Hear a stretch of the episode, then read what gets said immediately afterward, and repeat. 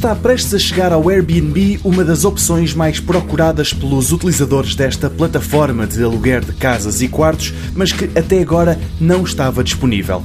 Muitas vezes a gestão de quem paga a conta total é complicada, um problema ainda mais melindroso quando se trata do aluguer de um apartamento numa qualquer cidade do mundo por algumas centenas ou às vezes milhares de euros. E são também essas conversas entre amigos que o Airbnb quer que acabem.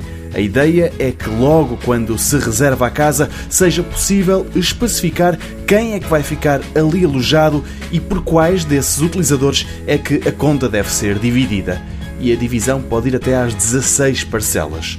Ouvido pelo site The Next Web, o Airbnb explica que para já o que está a decorrer é uma pequena experiência inicial e nada diz sobre quando é que poderá chegar a todos os utilizadores.